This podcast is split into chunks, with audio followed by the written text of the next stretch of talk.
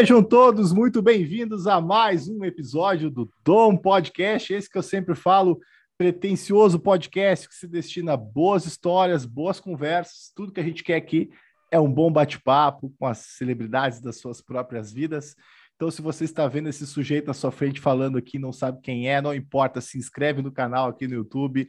Se você está no Spotify, no Google Podcast, qualquer outra plataforma, acompanha, segue nas redes sociais, o arroba dom.podcast, tá tudo rolando por lá. Não sei em que década, ano, dia você está vendo, ouvindo esse podcast, mas a agenda de setembro de 2021 tá lá também.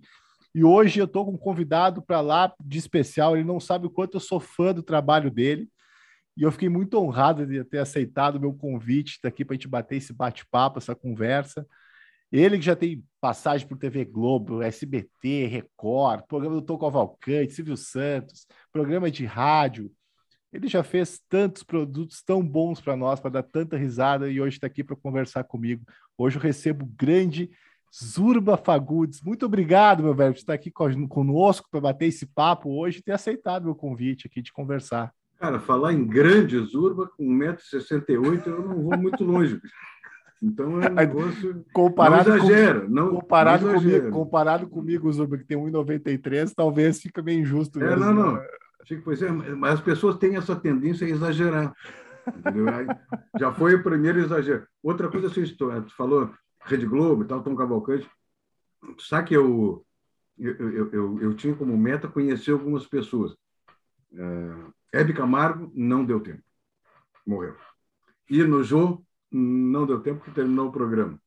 Mas tem um que ainda está vivo e que eu não fui, que é o Senhor Brasil, na TV Cultura, né? o Rolando uhum. Boldrin, que eu acho absolutamente espetacular. É um gênio.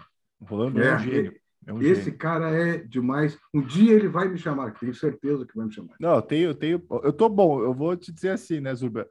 Por uma questão territorial, estou um pouco mais perto dele, porque eu estou em São Paulo. Quem sabe? eu encontro ele na rua aqui e já dou essa brifada, ó. Claro, não, passou, se, passou encontrar, hora, se, encontrar, se encontrar no trânsito, tranca o carro dele, só o negócio é o seguinte: não vamos brigar, chama o cara lá e está tudo resolvido. É isso aí, está resolvido. Claro.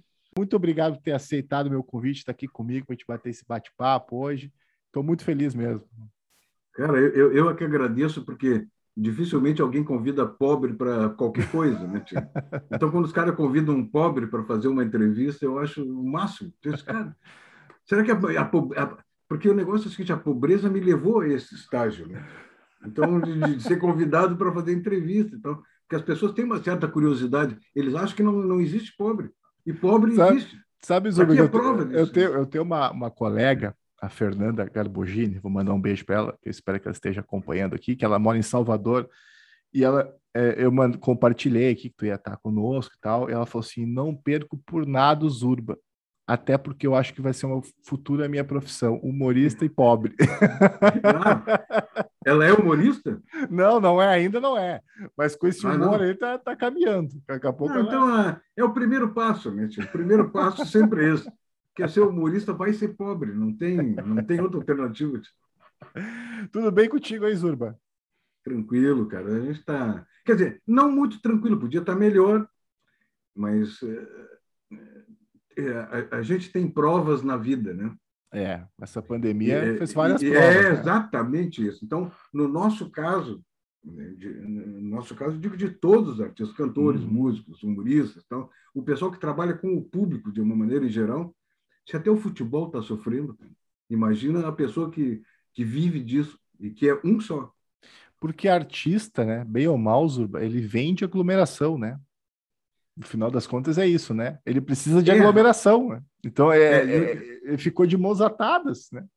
No final Não, das e, contas. E, e, e, literalmente tu vive da aglomeração. É, tu vive da aglomeração. Alguns, alguns conseguiram se adaptar bem. Os caras fazem virtual e tal, mas eu não consigo. Então, empobreci mais ainda, porque, embora tivesse pedido de orçamento para fazer show virtual, eu simplesmente eu não consigo fazer. É difícil, Eu não né? consigo fazer. É difícil. Porque tu precisa do calor um humano, né? E, e tu imagina o seguinte, tu vai contar um caso, um caos para alguém lá. Primeiro lugar, tu não sabe quantas pessoas estão te vendo. De repente não é ninguém, é só o dono da empresa que te contratou ali. Verdade. E aí conta um caos e ele tem um punch, que é o final e tal, e tem riso, e tem aquela troca de energia, um negócio bem legal. E tu não tem nada disso. É. E tu não consegue Quando... medir o quanto não, a, nada, o quanto teu humor, tem... né? porque não consegue direcionar, né? Garanto que eu não sou humorista, né, Zurba? Estou bem longe disso. Mas eu entendo que em muitos dos teus shows, em algum momento, tu viu que, que aquele rumo de piada não estava agradando, tu mudou para outro lado. No virtual, tu não consegue direcionar muito. Assim, né? não. Né? Tu não tá vendo a cara, né? Até porque eu, eu sei ao vivo o que, que funciona e o que, que eventualmente vai funcionar. O que não funciona, a gente deixa fora, tira e tal. Mas então é o que funciona e o que eventualmente vai funcionar. Quando tu está fazendo virtual, tu não tem essa resposta. E outra coisa é o seguinte, por exemplo, em show ao vivo, eu sempre faço isso, todo mundo deve fazer, eu acho, todos os humoristas, a gente coloca uma ou duas piadinhas que tu ouviu nova lá, quer dizer, ela deve ser velhíssima, mas para a gente é nova. Eu disse, cara, isso aí é muito bom, eu vou encaixar aqui e vou testar. Tu não pode fazer isso. Tu, tu não, não, tem resposta, tu não sabe o que, que vai acontecer, o que, que vai dar, então, então é um negócio... Resumo da ópera, é como se tu estivesse gravando em casa um vídeo, qualquer negócio, e sem resposta nenhuma, a não ser o fator psicológico. Porque uhum. quando tu está gravando, tu está gravando, tu sabe o público que tu quer atingir, tu grava para atingir determinado público e está tudo bem. Quer dizer, tu não tem a resposta na hora. Mas é. quando tu vai fazer um show ao vivo, tu tem que ter a resposta na hora para poder é, que, é aquele negócio, né? Uma coisa vai alimentando a outra. Então, é, é um crescendo. Tu tem toda uma história para contar e as pessoas vão, vão se envolvendo nisso, porque pode, tu pode não acreditar. Tu tá gordo, rosado, tu deve fazer umas três refeições por dia, então tu, é, tu não é pobre. Né? mas, mas, mas, é, é, mas, é, o filtro, é o filtro, não é tanto assim. mas, mas quando o cara é pobre, tu depende da reação, então tu, tu vai fazendo a sequência e tal, até chegar, porque muita gente se identifica com isso. Verdade. Não com a pobreza, claro, né? Mas, mas se identifica com as histórias que são contadas e tal. E isso é, é um retorno que te dá. E aí tu sabe quando vai botar um negócio ou outro, caco, ou até improviso, muitas vezes. Por isso que eu sou dos poucos humoristas que usam um, é, eu uso aquele recurso do eu, eu, tenho eh, na minha frente ali um papel que dá o roteiro. Uhum. Eu uso um roteiro. Tu prepara uma pauta, digamos Tô. assim. Rapaz, porque eu sou muito distraído, entendeu? Eu, eu sou muito distraído. Eu, eu sou um absurdo distraído. Porque eu me envolvo tanto com as pessoas que estão assistindo, que quando um fala um negócio, eu vou lá e, e fico conversando e já, já tiro um sarro desse negócio, porque isso agrada todo mundo também. Tu está envolvido uhum. com a plateia. Uhum, uhum. Mas só quando eu termino de conversar com ela, ou com aquele, aquele caco que deu, aquele negócio, eu me esqueci o que, que eu estava falando. Se eu não tiver um roteiro. Não, aí eu dou uma disfarçada, volto lá, dou uma olhadinha no roteiro, aí eu estava nessa aqui, estava essa aqui, no... e aí vai. Mas eu, eu, eu, eu, eu entendo que boa parte dos humoristas, de novo, tá? Tô falando da, da minha cabeça. Sim, sim, sim. Deve ter um, se não tá na frente dele, mas pelo menos ele deve ter uma pauta, assim, né? Um roteirinho para seguir. Hum, não sei se todos são assim, né? Mas... Não, não. Tem, tem gente que não foge do script. O Jair Cobb, que é o guri de uruguaiano, por exemplo, ele não foge nunca do script. É aquilo ali e aquilo ali que vai ser até o final. Ele segue. Parece, é, parece que o, o o Jorge da borracharia, o Cris Pereira, também de Novo Hamburgo aqui, ele também faz isso. Mas esse eu não tenho certeza. Tem muita gente que não foge, não, ele, ele não desvia nada do roteiro que ele está fazendo ali. É tipo uma peça de teatro. Pega uma peça de Entendi. teatro clássica, tu não vai mudar. Mas eu não faço porque. Mas é uma habilidade, né? Vamos combinar, né? Ah, sim. Isso é uma habilidade, né? Eu, eu tenho muita dificuldade de decorar o texto inteiro porque é uma hora, uma hora e dez, uma hora e vinte, uma hora e... Cara, é, é... então o, o sujeito consegue decorar isso sem esquecer absolutamente nada, porque às vezes a gente esquece. Aí tu termina e diz, cara, eu não falei aquele troço, que era uma das melhores, geralmente é as melhores que tu esquece, então, porque é, é distração, né? Então, eu, eu evito esse tipo de coisa, e por isso eu uso o roteiro. Então, ali eu sei que eu vou dizer tudo que eu quero, além dos cacos e tal, que é um negócio simpático. E outra coisa é o seguinte, eu me centralizei muito no corporativo. Né? Eu, eu faço teatro aberto uma vez por ano, precisa fazer, porque aí tem a mídia, tem o jornal, tem rádio, tem as entrevistas e tal, mas o corporativo é o que te dá menos trabalho e o que te dá mais retorno, porque tem o ano inteiro, tem todos os meses para tudo, né? Verdade. E, e, tu não precisa arriscar, porque o fato, as pessoas acham que, pá, vou lá assistir fulano de tal no teatro. Aí o cara vai lá, senta, ele olha assim, tem meia dúzia de pessoas, ou está lotado, porque não é todo mundo que lota teatro, tem mais esse troço. Mas só que eles esquecem o seguinte: o cara está pagando luz, o, o, o sujeito do camarim, o cara que está limpando o teatro, o som, né, o bilheteiro, o segurança, ele paga tudo ali. Então, uhum. ele já arranca de um custo menos tanto. Então, ele precisa, sei lá, de 200 pessoas para cobrir o custo, mais 200 para ter um lucro. Cara, aí para tu ver o risco que é o negócio.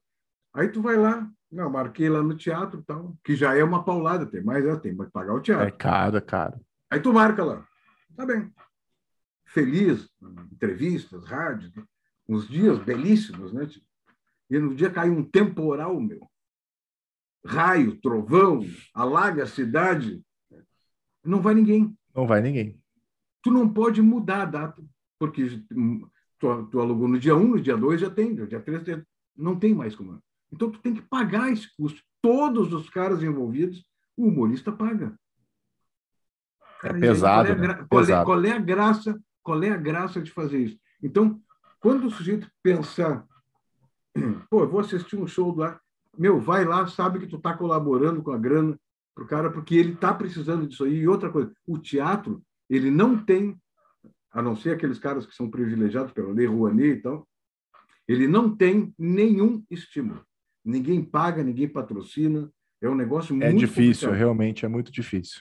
Não é humorista, é cantor, cara. É, é quem de... Nossa, exatamente. Tu é, de, tu é família de cantora. Sim, sim. Pergunta, sim. pergunta se ela, se, se, se, se, o teu familiar aí tem patrocínio para os cursos, se ela quiser não, fazer um show. Zero. Não tem divulgação, zero. nada, não tem e nada é de graça. A mídia não te chama. Vou, vou, te, vou te contar um troço. É, eu fiz show praticamente todo o interior do estado. A RBS TV, por exemplo, que tem um jornal do almoço. Para quem não sabe, está nos escutando no Brasil afora, a RBS isso. é a Globo do Rio Grande do Sul. É, ela é, uma, é uma filial da Globo, né? Afiliada da Globo, isso. Então, ela tem um jornal de, de muita audiência ao meio-dia, eu acho que é das 11h30 a uma hora, um negócio assim tem muita audiência no Rio Grande do Sul, porque é justamente no horário que o pessoal vai almoçar e tal. Aí, em todos os botecos ali tem uma televisão. Eu, eu, eu já fiz entrevistas né, no Jornal do Almoço em todas as repetidoras de, de Santa Catarina e do Rio Grande do Sul que eu me apresentei. Todas. Eu nunca fiz em Porto Alegre. Nunca me chamaram. É... É que, por quê? É, que... é, eu sei bem por quê. Não, é, é porque, claro, eu, eu, eu, sou, eu sou um nobre desconhecido, entendeu? Mas eu, eu acho que, eu acho que não. Eu, eu vou ser bem nisso... sincero. Não é, não é por isso, né? Não é desconhecido. Não é, não, né? não é. Eu estou nisso há 15 anos. Então, eu, eu já fui um cara de TV, eh, de rádio. Eu, eu sei como é que funcionam as coisas.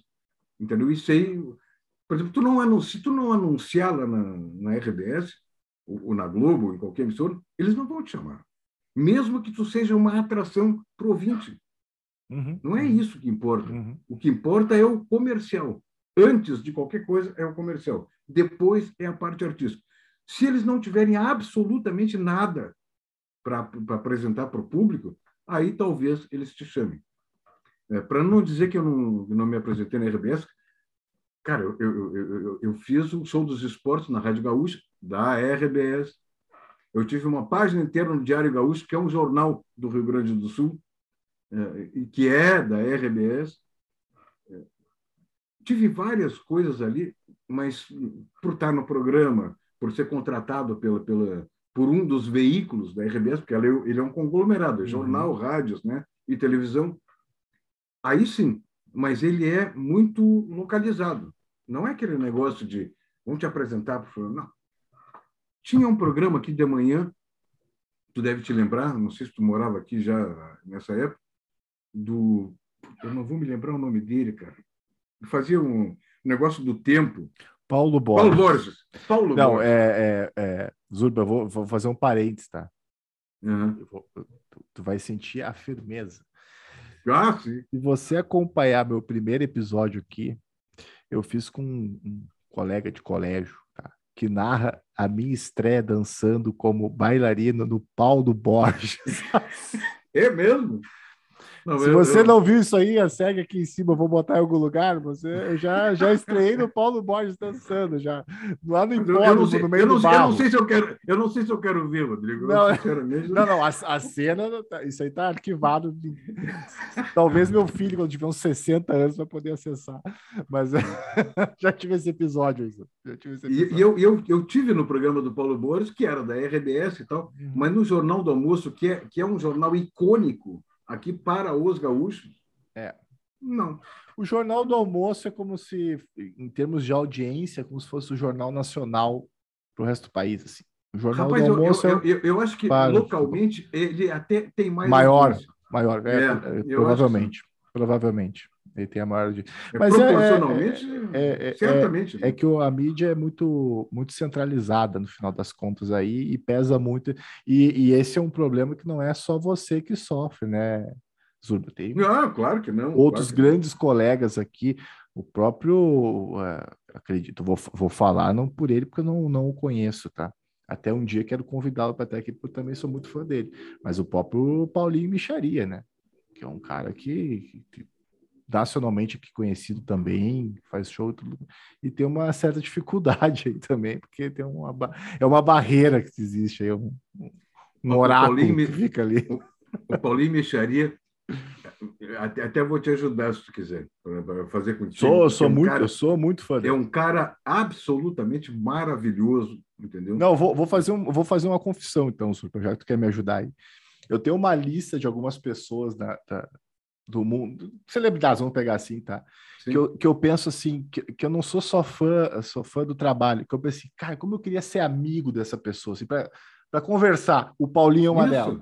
E isso que eu nunca é. ouvi pessoalmente, a não ser vi num show, né? Não, mas nunca uhum. conversei com ele e tal.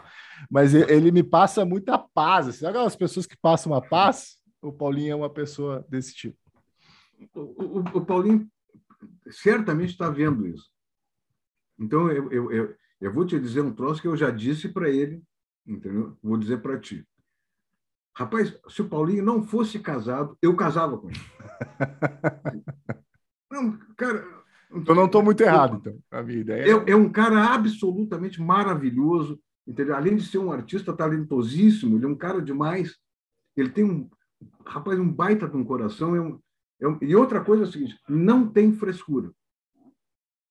Como é que eu conheci o Paulinho? Sabe que eu ganhei o Festival da Mentira de Nova Brécia, que é um dos festivais de humor mais conhecidos no mundo. É, eu, eu, ia, eu ia chegar nesse ponto aí, porque é. não é não, todo mundo é, que consegue esse feito aí. Né? É, mas é, mas é só para falar sobre essa parte Paulinho. Depois até, até pode a gente volta, a gente volta, festival. Que, é.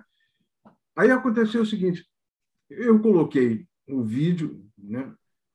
E, e tinha lá um, um comentário do Paulinho dizendo assim. Hum, sabe aquele H com M? Assim? Por quê? Porque, claro que tem coisas que eu peguei dele, do show dele, que ele fala do chuchu e tal, uma parte lá, e, e, e, coloquei no texto. Mas quando tu vai escrever alguma coisa, tu dá uma pesquisada em tudo que é, que é possível, e, e, chupa um pedacinho daqui, chupa outro, para fazer a ligação, e aí tu faz, completa o texto todo. E tinha uma parte do Paulinho Claro que ele identificou que era parte dele, que ele que escreveu. Então, por isso que ele botou um. Ele não criticou, não fez nada. Só que é o seguinte, ele gostou do final. Eu não sei se, eu, se vocês não assistiram, vai lá no YouTube e põe uh, Mentira Vencedora, lá do Festival da Mentira, Nova Brécia, Mentira Vencedora. Não, vou, vou botar aqui, ó, no final, de, no, você acompanha até o final esse podcast, eu vou botar aqui, vocês vão acompanhar no canto aqui, eu vou botar aí esse vídeo então, do, do Zurba. Então, então, o final ele é meio surpreendente, porque tem um maquinário ali, Porque a história é, é, que eu tiro água do chuchu, que o chuchu é, é aquela brincadeira que o chuchu é muita água. Uhum. Então, e tinha uma torneira ali e tal, e ele ia fazer um fio. Aí eu faço, hum, Paulinho, essa ideia do, do, do chuchu, já sei de onde é que veio. E ele me pediu emprestado isso, ele me telefonou. Então, depois ele até me convidou para fazer o filme. Eu acabei fazendo um, trecho do filme, fui eu que forneci o material para ele e. E eu fui, primeiro dia, ele disse assim: o negócio é o seguinte, eu preciso tu, eu queria te convidar para fazer um filme comigo tal, não tem cachê. Esse cara, fazer um filme com o Paulinho Micharia, eu pagaria, cara. Entendeu? O cara dizer que não tem cachê, já estamos no pátio, zero a zero, tá mais do que bom. Aí disse, não, tu vem. Aí eu estou pensando, pô, tá, qual é o hotel? Disse, não, tu vai ficar aqui em casa. Cara, o cara não me conhece. Sabe aquele negócio? Tu não me conhece, puta, eu vou ficar na casa do cara. Eu estou acostumado a viajar muito, mas ficar em hotel, mas na casa.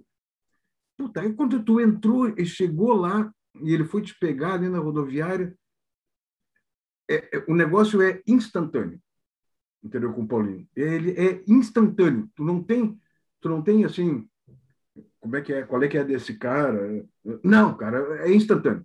Tu olhou para o Paulinho, tu deu um abraço ao Paulinho, cara, tu já é íntimo, tá tudo bem, e como se fosse amigo há muitos anos. Assim. Não, há muitos, muitos anos. Cara, eu, eu não me lembro nem quanto tempo faz isso, mas é muito parceiro. O Paulinho é uma, uma, uma criatura que não existe. Cara. Não existe, entendeu? Além de ser um, para mim, o melhor humorista do Rio Grande do Sul é o Paulinho Micharia, sem mídia, sem propaganda, sem apoio de ninguém, entendeu? Sem cenários, sem aquelas baita produção, luz, na, nada disso, cara. O cara lota teatro no Rio Grande do Sul, Santa Catarina, Paraná, que é, que é o uhum. grande foco do trabalho dele, né? Tia, tu tá louco, o cara é maravilhoso, é, é uma pessoa. Eu, eu, eu queria agradecer o Paulinho, não sei por quê, mas eu agradeço. até, por, até por ser amigo dele, por, por, por, esse envolvimento que eu tenho com ele. Cara, é, um cara. E além de tudo, é gremista. O, tu quer, é, tu quer vantagem maior que essa? Talvez seja o único ponto que eu não concorde muito com o Paulo. Mas eu, eu, vou fazer, eu vou fazer outra confissão, tá? Eu sou, sou colorado e tal, né? Eu vejo Sim. os sofrimentos dos Urba aqui nas redes sociais. Ele, tá? Total, um, total. Um crítico ferreiro do tricolor. Ainda mais esse momento agora, tá meio complicado. Mas eu, até essa questão do Paulinho, eu, eu eu realmente tenho essa percepção. Por isso que eu falei que o Paulinho tá no meu, meu áudio, pessoas que eu queria ser amigo, assim, sabe? Porque eu, eu vejo ele, ele transmite uma coisa tão boa, assim. É um, é um sentido. A gente se engana, ah, até a gente pode falar depois sobre isso, mas a gente se engana às vezes com as pessoas. Mas muito, ele, muito, muito. Mas ele passa essa, essa, essa imagem, e aí eu vou, vou falar um ponto aqui que me chamou a atenção para ver como as coisas fecham.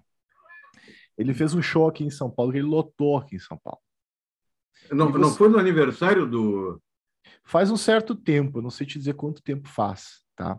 Uhum. E, e, você sabe, aí nós estávamos falando de dificuldade de lotar um, um teatro, você imagina. Não foi no, que... não foi, não foi no aniversário do, do Gaúcho da Fronteira, né? Não, foi, foi antes. Foi antes, ah, tá. foi antes. Uhum. Uhum. O Gaúcho já estava aqui em São Paulo, tá?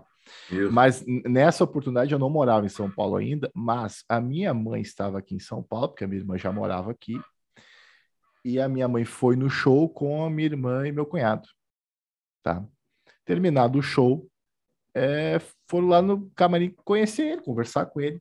Ele hum. convidou eles para ir para Gramado e ficar na casa dele. Sim, ele nunca viu. Vocês veem, é. minha mãe talvez conhecia tal, mas. Não, era, eu, eu, posso te assegurar, não era um clone, era o Paulinho. Mesmo. É, não, e, e, é, eu, eu, lembro muito bem da, da minha mãe, no caso, assim, o meu cunhado, principalmente, tá? Meu cunhado é, ele é paulista, ele é extremamente fã do Paulinho. Ele convidou para ir para gramado na casa dele. Mas por quê? Né? Mas é porque ele é desse jeito, né? Ele, é, ele, é e, ele, e ele é tão, ele é tão é, passa tanto essa imagem que até quando o Grêmio ele ia lá ajudar o Grêmio nos bastidores lá fazer, eu até, até, não torcia contra o Grêmio porque eu ficava feliz de ver é, é um cara maravilhoso, tio, maravilhoso. Então tá, tá feito o convite, Paulinho, quando tu quiser me receber aqui virtualmente, vamos gravar um episódio. Não, ele vai. Eu tenho, eu tenho certeza eu, eu, tipo, que... Rodrigo, ele, ele não faz uh, esse tipo de coisa. Mas eu vou encher o saco dele. Te não, prometo, eu, fica, eu ficaria te prometo honrado. que ele vai fazer. tá, tá Paulinho, tu, ó, Paulinho tu, tá, tu tá assistindo, entendeu? E eu, eu, tô, eu tô assumindo aqui uma bronca que não é minha, mas tu vai fazer. Tu vai fazer por mim. Senão eu vou aí. Não te esquece que nós já medimos a altura e tu é mais baixo do que eu. Eu vou é, aí não. e vai dar, vai dar problema. Tio. E eu tô, eu tô em São Paulo, mas vira e mexe eu vou gramado, ó, que eu vou lá. Também tem isso. Tá não, mas tá, fe tá feito o convite, tá feito o convite. Eu adoraria receber. Aliás, é, seria uma honra. Assim. Eu, é, além de fã, sou admirador dele como pessoa, então acho que ia agregar muito a, a mim como pessoa, né? Mas, Zurba, voltando, a, voltando às nossas conversas aqui, é, eu queria muito que tu, eu queria muito saber, porque eu já, já, já ouvi, né, Passarinho me contou um pouco tempo atrás aí, eu queria saber se tu continuou com, apesar de ter feito tanta televisão, se tu continuou com medo de avião. Se tu já, já, ah, já voa ou tu continua ainda traumatizado de avião? Deixa eu te dizer, eu, eu, eu fiquei 20 anos sem andar de avião. 20 anos porque eu tive um problema no Paraná. Eu não sei porque com o avião, todo avião no Paraná, ele dá problema. É, tem turbulência sempre. dá problema. É, eu não sei. E eu tive uma muito forte lá. Eu só não tive medo do avião na primeira vez que eu andei. Ainda era no tempo da Varig Cruzeiro, para tu ver como faz tempo isso. E, faz tempo. é, faz tempo. Então, a Varig ainda servia almoço com com aqueles talheres de metal. Hoje em dia Não, é só que, né? Só que o processo de falência da Varg terminou já faz uns quase 20 anos, imagina. É, esse, esse, esse, esse, é o tipo de, de observação desagradável que você está fazendo. Mas, vou, vou, vou, cortar isso aqui, vou fazer, vou editar, é. vou editar esse tempo. Então, o primeiro, primeira vez que eu andei de avião, eu queria andar de avião, porque eu nunca tinha andado. Pobre não anda de avião. Pobre vezes não anda nem de ônibus interestadual, vai andar de avião. Então, mas eu andei de avião, então. E deu esse problema quando eu estava voltando, numa das, das viagens, e aí eu prometi que não ia andar mais de avião. E fiquei 20 anos sem andar de avião.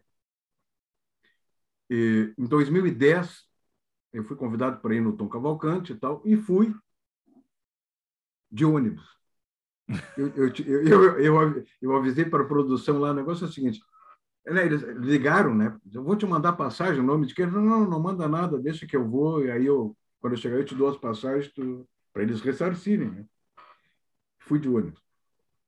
Rapaz, é um dia e meio dentro do ônibus. e eu tinha uma má impressão do Tom Cavalcante. Eu não sei por que, que eu, eu achava que. Uma má impressão. Ele reuniu o pessoal, a gente era 15, 16 pessoas, era um concurso de piadas e tal. E, porra, em rede nacional, né, cara, que dificilmente tu tem uma chance dessa para mostrar para o país inteiro. E eu, eu, eu, eu, eu sabia que eu não ia ganhar. A gente tem que ter consciência também das coisas. Por exemplo, São Paulo. São Paulo é uma filial do Nordeste. Porque todo o Nordeste desce para São Paulo. É, então, o que os caras curtem? Eles curtem um humor completamente diferente do gaúcho. É o gaúcho privile o gaúcho privilegia mais o texto, né? mais a postura e tal, as histórias, enquanto que no Nordeste eles privilegiam os personagens. É. Quanto mais estranho for o cara, mais sucesso vai fazer. E claro que tinha ali né, várias homens fantasiados de mulher, aqueles personagens que eles usam lá e que é muito comum no Nordeste. Uhum. Eu estou te dizendo isso porque eu já tive oito vezes, nove vezes né, no Nordeste, então conheço bem e o Ceará, o Ceará é exportador de humorista, né? É ah, certamente, certamente. Impressionante como cria. Eu, eu não, a gente nem precisa falar dos nomes de lá, né? Não, claro. Fala só, Chico Anísio, ponto. Não precisa falar mais ninguém, né?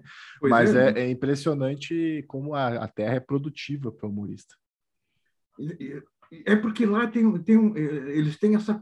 E o, não sei se já foi ao Ceará alguma vez. Não, não Rapaz, conheço, então conheço. Vai, qualquer cearense podia ser humorista. Os caras têm um bom humor que é, que é um negócio deles, entendeu? Deles. É, é natural, deles. né?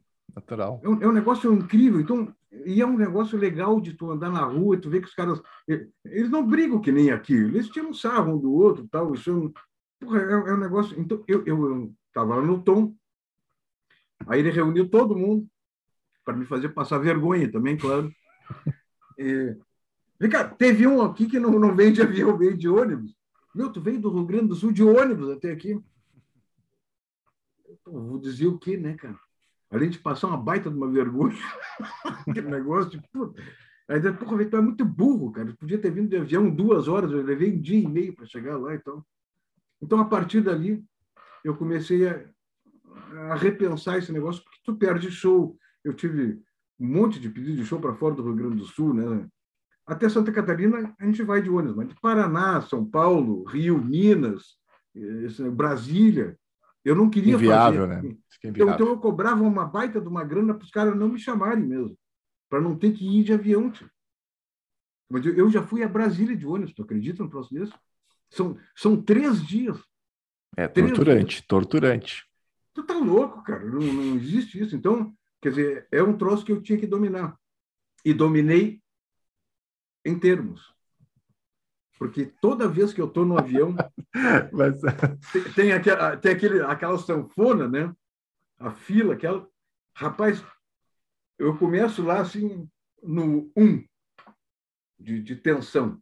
Aí quando vai chegando perto da porta do, quando chega na porta do avião eu já estou no mil e já tive várias uh, aquele aquele negócio, aqueles troços de voltar e sair e não entrar no avião. Sério? Mas tu olha para aí tu olha para trás e vê aquela baita fila. aí tu, cara, eu não vou pagar esse mico aqui. então aí tu entra. Eu, eu, eu não sei se eu, eu, claro que eu tenho medo eh, de altura, eh, aqueles negócios tudo, mas eu, eu acho que eu tenho algum problema de claustrofobia. Porque, eu, hum. porque tem várias pessoas que têm medo de avião. O Roger, do Traje a Rigor, o Traje a Rigor parou de fazer show por causa do Roger, que tinha medo de avião. Tem medo, tem medo. Eu acho tem, que o, o, o, César Minotti e Fabiano são outros que não viajam de avião. Eles fazem, é? uma, é, eles fazem uma agenda assim, ó. Se o Rio Grande do Sul quer show, por exemplo, eles, eu vou, mas eu tenho que fechar a agenda do Rio Grande do Sul, de Santa Catarina, e eles vão descendo de carro. A Alcione também tem medo. E a Alcione me deu uma dica bem legal, cara. Eu fiquei ouvindo um dia, não sei por d'água veio para mim isso, que ela faz o seguinte, ela, ela alguém ensinou para ela, não sei se o psicólogo, qualquer deve ter sido, né? Que ela, ela, ela tinha que botar um fone de ouvido, sentar no banco e, e botar música e se distrair. Eu sou um cara que tem eu, eu, sou um cara que tem medo de avião. Isso aí funciona, uh, mas diferente dos outros. Porque o cara que tem medo de avião, normalmente tu vê ele assim, comendo a unha. É, eu ia te perguntar, o que, que, o que, o que, então... que tu passa? Porque quase sempre pessoa que tem medo de avião é. tá. Não. Ou, ou, às vezes está com um terço, né?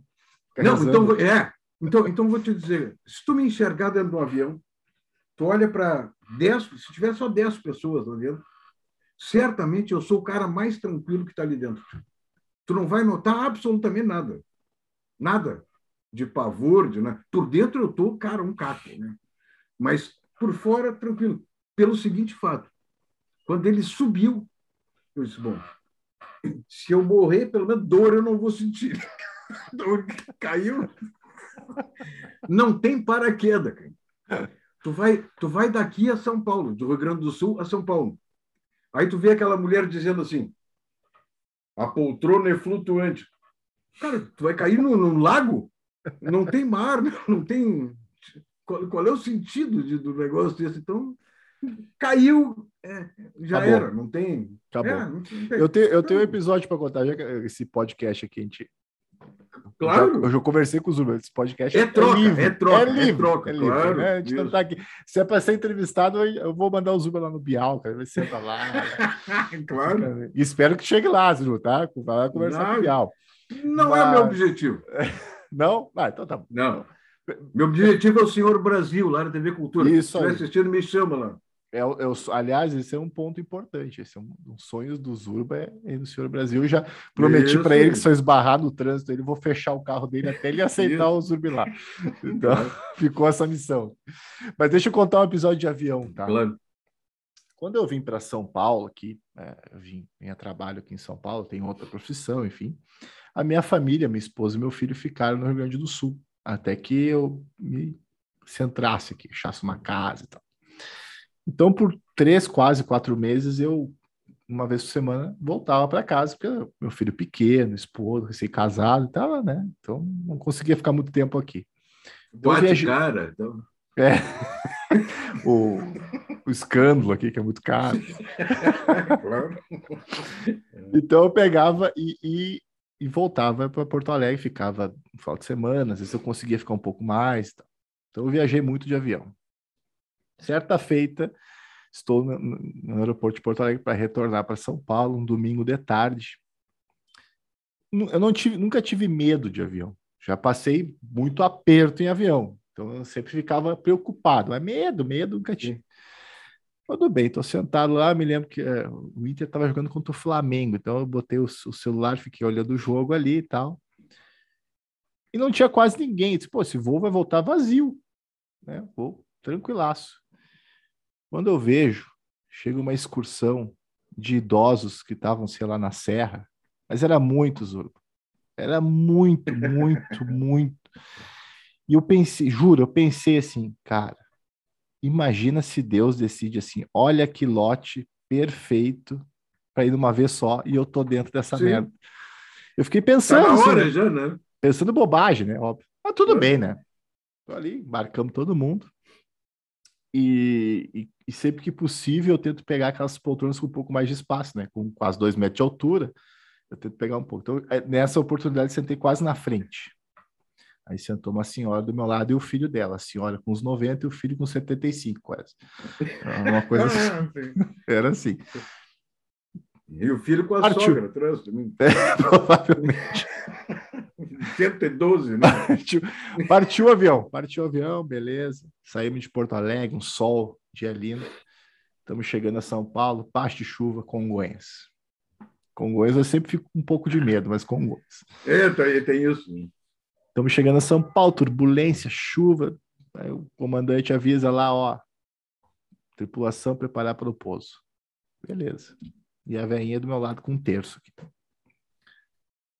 Aí começou a descer, começou a descer. Quando ele botou a bunda na, na pista, subiu de novo. Ah, aí, tá aí eu, ai, ai, ai. comandante, ah, com problemas climáticos, não sei o quê. Foi lá, girou de novo. São Paulo, girou. Preparar para o pouso. Começou a descer. Aí, um pouco antes de descer mais assim, que eu já tava. Aí baixou das nuvens, eu tô vendo São Paulo já a cidade, ele subiu de novo.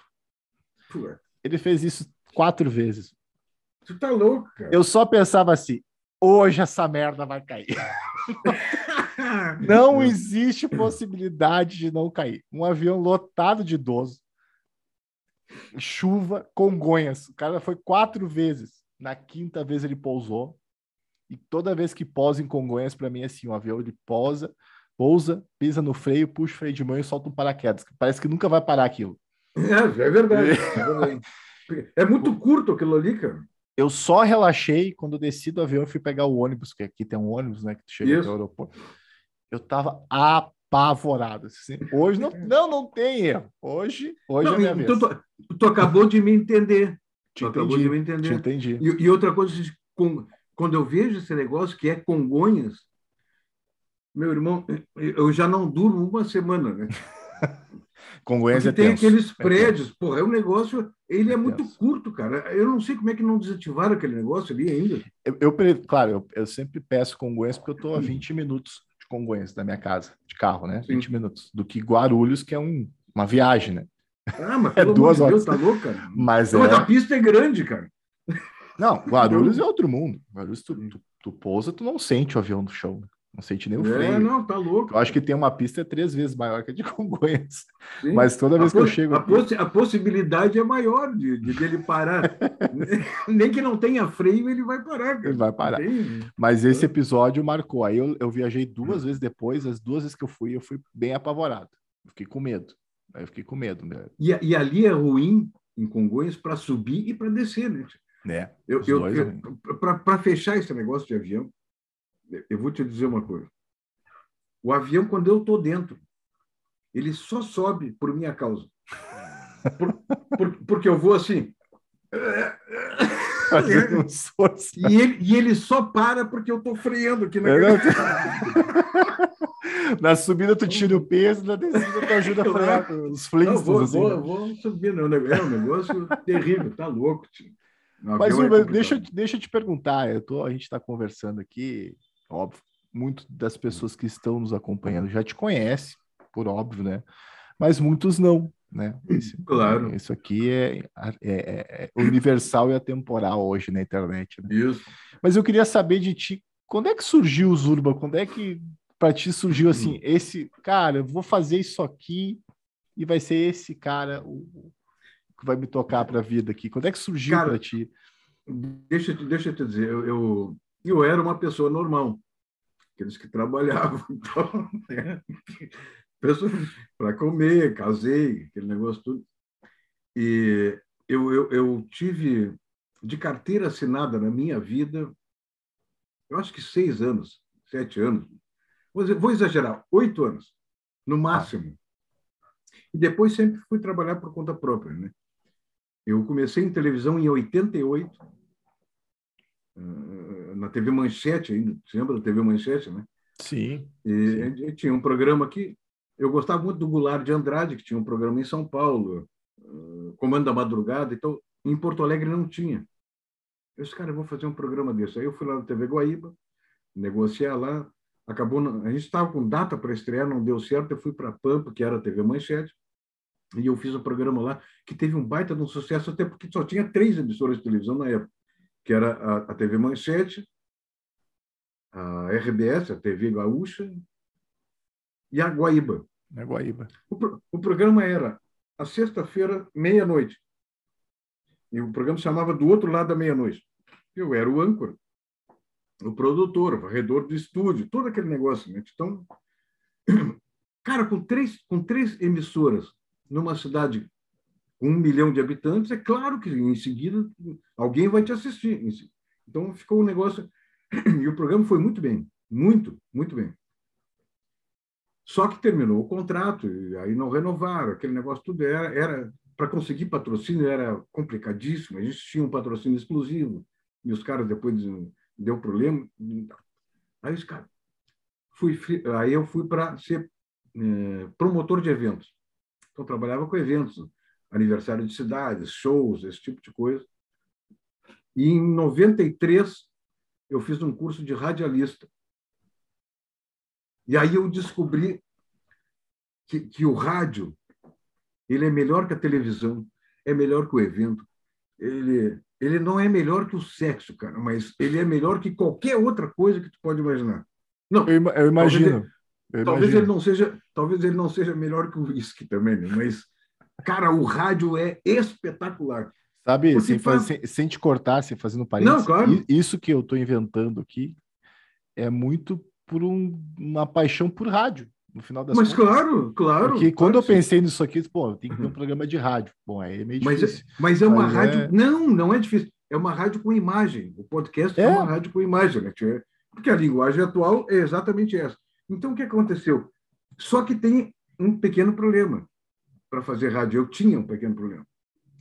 Eu era o cara no colégio, para ter uma ideia. No primário, eu sentava na frente e eu ganhava, naquela época, ainda tinha prêmio para os melhores alunos. Então, eu, eu concorria com um outro cara que era o meu irmão. Eu era primeiro, meu irmão era segundo. E eu não queria perder com meu irmão. E às vezes ele ganhava primeiro, eu era segundo, então eu era primeiro no primário. Pouco competitivo. Aí nós entramos num negócio chamado ginásio naquela época. E aí já começou a degenerar o negócio, porque tu começa a conhecer os, os, os esculhambadores, os caras que jogam futebol. Então, e eu passei para o meio da sala de aula. Então, ainda estava sob controle a coisa. Depois eu fui estudar no Parobé, no técnico e tal. Aí eu já fui lá para o fundão. Né? E no fundão, tu sabe que a marginália está toda ali. Né? É, eu sempre fui não no tem, fundão, no final das não contas. Tem, então, não tem, não tem alternativa. Tu quer, tu quer conhecer um cidadão, tu pergunta para ele onde, onde é que tu sentava na sala de aula? Na primeira fila, tudo bem. eu estava lá no fundão. Então, neste, já, momento, já... neste momento eu me questiono. Não, se o cara disser que sentou lá no fundo, tu já pode fichar ele, porque mais cedo ou mais tarde ele vai aprontar. eu não tenho. Então, e eu, porra, eu, eu, cara, eu gostava de uma bagunça, de uma esculhambação e tal, mas tudo bem. E aí, quando eu fui fazer esse negócio do rádio, um curso lá e tal, os caras eram muito sérios. E eu, eu simplesmente eu não consigo ser sério. Cara, eu tinha trabalhado em banco, usar gravata, aquele negócio, tudo. Eu já tinha, eu já tinha pago a minha cota eh, da sociedade de, de ser sério, entendeu? Eu não queria mais. Eu, queria, eu, eu, vim, eu, vinha, eu não vim aqui para sofrer, eu vim aqui para me divertir, cara. Entendeu? Eu, eu quero me divertir. Porque a única alternativa que a gente tem é se divertir. Aí tu vai sofrer, meu. Puta, é, cara, não. Porra, aí, aí o, o, o professor lá, pô, me lembro como se fosse hoje. Vamos fazer um programa de rádio. Esse vai ser o âncora e tal, e tu vai ser o repórter. E a gente tinha que inventar os textos na hora. Então, o repórter, todos olhando, agora vamos lá da Catedral Metropolitana, os Urba Fagundes. Aí eu entrava com a notícia, né? Só o negócio é o seguinte, cara, atropelaram um cachorro ali e o focinho do cachorro está aqui na catedral, aqui lá em cima. Então, o cara ficava louco. Né? Que bela notícia. Tu tá querendo esculhambar o programa? Claro que eu queria esculhambar, eu queria fazer sacanagem, entendeu? Uhum. Resumo, eu só não fui expulso porque eu estava pagando o curso. tu tá louco. Aí, esse, porra, mas, cara, eu, eu, eu, E sempre tem os canalha, né, tio? Em, em qualquer curso, tem Sim. 100 pessoas no curso, uns 10 são canalhas e se aproximam de ti. Os caras, vamos fazer um programa de humor e tal. E eu, eu procurei a Rádio Capital na época, que era lá perto da, da Rádio Gaúcha. Cheguei lá, tinha um, um, um gerente que era um cara, um cara completamente sem noção. Coitado, cara, gente muito fina. Eu escrevi um negócio assim, eu quero fazer um programa de rádio aqui, está aí. Nós não temos patrocínio, não temos dinheiro, não temos só temos ideia. Quantas pessoas são? 11. E o programa de que que é de humor. Cara, tá louco. Vocês começam no sábado. Rapaz, Tia, para tu ter uma ideia, nós fizemos um programa, fiz um roteiro ali e tal. Era, era, muito na base do improviso, mas os caras eram muito tiradores de sarro, então eles contavam piada, fazíamos Fizemos o um programa na estreia no sábado. Na segunda-feira, eu estava no centro, em Porto Alegre, na Galeria do Rosário, comprar alguma coisa lá, e eu vi dois caras conversando. Eu disse: Ah, cara, tu vê a, a casualidade do negócio. O programa estreou no sábado, numa rádio que ninguém ouvia a Rádio Capital, ninguém ouvia, que era uma rádio pequena, né? Uhum. E eu, e eu tô ali, por uma casualidade, o cara disse, rapaz, eu ouvi um programa no sábado, eu quase morri de rir, na Rádio Caiçara. Porra, eu fiquei puto da cara, eu disse que não, Caiçara não, era na, na Rádio Capital. Vamos respeitar. Porque era um programa novo, então, e aí acabou, hum, comecei ali e tal. E eu sou redator também, né? eu escrevo há muito tempo, então escrevo por encomenda. Eu escrevo show, escrevo tudo, até bula de remédio eu já escrevi. E... Pagando bem, né? É. Pagando não, bem. Não. A, a, grande vantagem do, do, por, isso que eu, por isso que eu digo para as pessoas, cara, lê. Porque a grande vantagem de tu saber escrever é que tu nunca vai passar fome. Pode ganhar mal, mas passar fome não. E é um negócio que eu gosto de fazer. Então, em um dia, eu estava lá em casa e recebi um telefonema. Tu faz muito amigo nesse negócio, né? Sim, vai, vai criando uma rede, né? É. E aí eu recebi um telefonema do Gustavo Espolidoro, que hoje é um grande cineasta, e ele era produtor da Beatriz Fagundes, que estava na Rádio, na, na, na Rádio Pampa. Era, era o Gustavo e. Puta, me perdoa, mas eu me esqueci do nome dele. Era um outro cara. Sabe, a Beatriz queria falar contigo. Eu fui lá. E a Beatriz, oh, eu preciso de um personagem assim. Ele tem que ser um gaúcho que vem do interior. Era época de eleição, 93, eu acho que em 94 que ia ter eleições. Ela queria fazer um, um, uns, uns, sei lá, uns programetes assim para colocar na rádio, né, sobre as eleições. Então tinha que ser um gaúcho grosso que não entendia nada, que saiu lá do interior e veio é, para a capital. E eu entendi, quando ela me passou ali um briefing, né, que, o, que o gaúcho tinha saído lá de Aceguá, que era a terra dela. Então eu tinha o sobrenome do personagem, Fagundes, por causa da Beatriz Fagundes. Não é uhum. por causa dos Fagundes. Da família da Fagundes. Fagundes. Isso, que já era famosa na época. Sim, sim. Aí disse, bom, já tenho o sobrenome do personagem, já sei que ele nasceu lá, que é um velho, que veio... Ele tinha 73 anos quando foi criado o Zurba, em 93, 94, 93. Justamente nessa época do, do, do, é, do, do curso, né, que eu recém tinha terminado do programa. E aí, como é que eu vou fazer o primeiro nome? E eu tinha um amigo que já morreu, infelizmente, o Dalmiro, meio doentinho, né? Aí eu cheguei para ele, diz, diz um nome estranho, ele disse, Zurbulino. Caramba, não era para ser tão estranho, né? Então, eu não precisava forçar, né? é, ficou Zurbulino Fagundes. Aí, e eu escrevi esse personagem para um amigo meu. Nem era para mim, era para um amigo meu. Aí falei com ele, cara, eu estou escrevendo um personagem para o programa da. Vamos gravar. E a gente ia gravar lá na Pampa. Aí marcamos um dia, ele não foi. O cara era humorista. Aí marcamos o segundo dia, ele não foi. No terceiro dia era um sábado e o programa tinha que estrear na segunda-feira, ainda tinha que ser editado. Rapaz, o cara não apareceu, lá sempre vou fazer eu, né? Aí gravei ali. Puta, o programa foi um sucesso bárbaro, né? O programete, esse foi. Mas era uns teaser, era, ele era curtinho e tal. Uhum. E foi um sucesso legal. Aí tá. Terminou o período de eleição, terminava o programa, né? O prog os programetes. Mas aí foi tanta gente telefonando, não, nós queremos gaúcho, aquele e tal. E aí ela, eu acabei ficando no programa. E aí aconteceu o seguinte, eu gravei uma fita, na época da fita cassete, para ver como é história antiga, né? gravei uma, com um monte de piada, de piada e tal, para levantar uma grana, né, tia? E aí o pessoal comprava e tal. E eu fui entregar uma fita dessas lá no centro. Pra...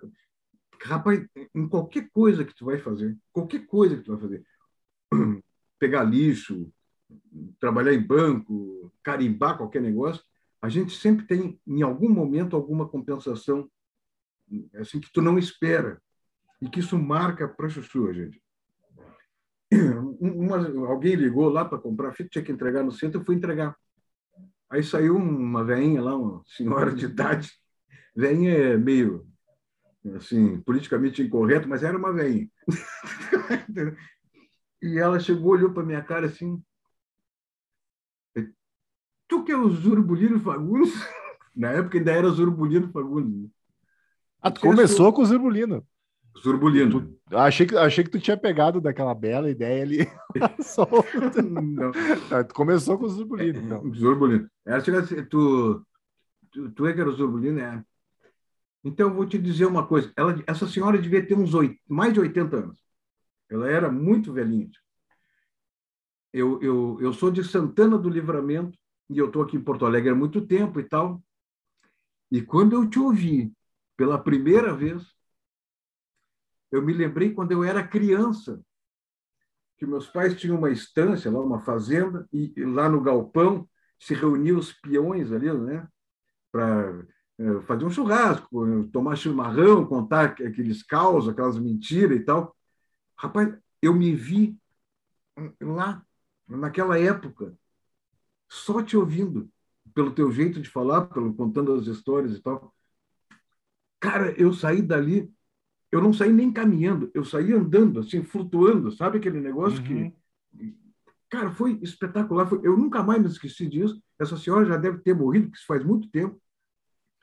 E aquilo ali, eu disse, puta merda, cara, esse negócio é simplesmente demais. Então, então aí eu acabei incorporando e fui fazendo. E aí tu vai fazendo teatro, bares, esses negócios tudo. Eu, eu não curto muito bar. Eu, eu, eu, eu não me dou bem com bar, mas teatro. E, e aí eu fui, acabei indo para o corporativo por causa daquele negócio. Tu tem um bom público, né, um grande público, mas né, sempre tem trabalho e não tem uh, a preocupação com, com, produções e altas coisas. Não. Exatamente. Eu, eu, o meu forte é o texto o Zurba, se tu não sabe, não, tu sabe que eu já te pedi dinheiro emprestado, é um pobre. se tu me prestou, se tu não me prestou e eu não paguei, um dia eu te pago. Provavelmente, te provavelmente já prescreveu a dívida. Deus te pague, Deus te pague. Então, ele é, um, ele, ele é o gaúcho do interior, entendeu? mas é o gaúcho, o gaúcho estereotipado. Ele é um bêbado, mulherengo, fanfarrão, folgado, né, tia? Então, e pobre. Tu não tem gaúcho rico, milionário, a não ser o estancieiro lá, o produtor. Mas isso aí é 1% dos gaúchos. O resto é menos, é pobre né? mesmo. Então, é, é claro. então, é, é, essa parte que eu exploro. E é a parte da pobreza que é o que é mais engraçado, né? Porque tu faz comparações, né? Pobre, o rico. As pessoas acham que não, que não tem diferença. Tem. tem Sabia que o chuveiro diferença. do rico é diferente do pobre. Ah, é? Por, já, viu? Assim que a gente sabe que a pessoa não é pobre. Não, porque, ah, é? É porque não, não porque, sabe. Porque, não, porque eu nunca conheci o de rico, né? Como é que é o de pobre? O de pobre, elétrico. Cai umas quatro ou cinco gotas, mais ou menos, assim, tem que. Também. Mas, mas não, só, ó, tem, meu, meu chuveiro. só tem duas temperaturas. É. É, aquela fervendo e geladona. O fervendo, fervendo é gota a gota, né?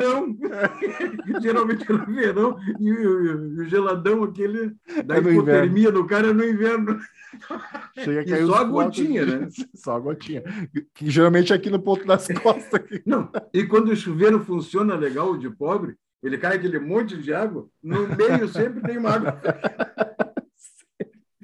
É mortal, eu, não tem. Eu nunca, tem que ter uma explicação científica por isso, né? Sempre a água tá quente e toma um pingo gelado no meio, assim, ninguém consegue entender é. o que, que acontece. Não, isso, e, né? e, e, aí tu olha para cima, tu vê que normal, ele está indo regular, está indo. qual, qual, qual pingo será? Como é que se desvirtuou dessa história É, é, é verdade. Tá Mas sabe, Zurba, que eu, eu, eu óbvio que eu te conheço há, há muito tempo já, assim, te conheço o teu trabalho, né, há muito tempo, retificando aqui. E, e hoje eu vejo muito, muito não, estou exagerando, mas tem uma, uma parcela de, de, humoristas no Brasil, assim, que explora muito esse conceito pobre, e que tu já faz há muito tempo, né? Eu, eu já vi, aliás, já vi textos teus antigos aí, que tem a galera fazendo hoje aqui, que pega, assim, né? A gente vê quando, quando, alguém pega e tal. Sim. E aí é uma questão de compartilhamento entre, entre colegas. Mas é, tu já tem esse nicho, assim, né, há, há, um bom tempo, assim, também, que inovador nessa, nesse texto, digamos assim, né?